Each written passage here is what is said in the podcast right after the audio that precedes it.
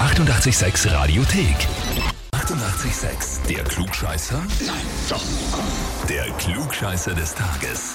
Und da spielen wir heute mit der Denise aus Schwächert. Hallo Denise. Hallo. Kannst du dir vorstellen, warum ich anrufe? Ich habe nichts gemacht. Das hat er schon gemacht. Okay. Ja, der Sandro ist dein Mann? Ja. Ja.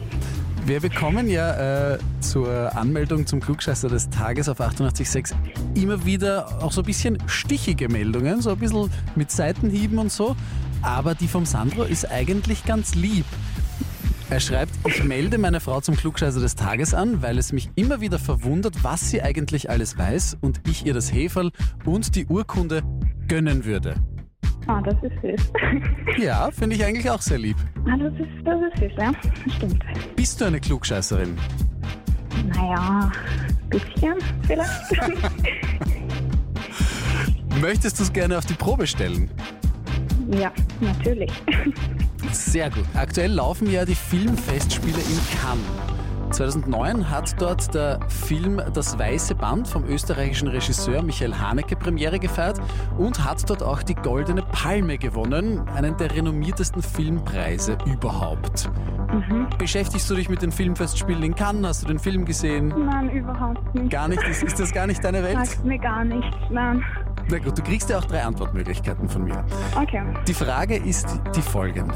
Wie oft hat denn ein Film eines österreichischen Regisseurs die Goldene Palme gewonnen?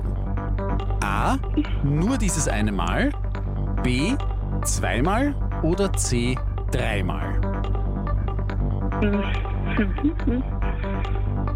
Intuitiv würde ich B sagen. Zweimal? Die goldene Mitte, ja. Mhm. Einfach ins Blaue hineingeraten. Ja, einfach geraten, ja. Ja, und das ist vollkommen richtig. Okay. Sehr gut. Tatsächlich war das zweite Mal auch der Michael Haneke 2012 mit seinem Film Liebe.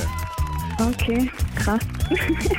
Denise, das bedeutet für dich, du bist offiziell Klugscheißerin des Tages und du bekommst das Klugscheißer-Heferl und die Klugscheißer-Urkunde, um das quasi auch äh, allen beweisen zu können.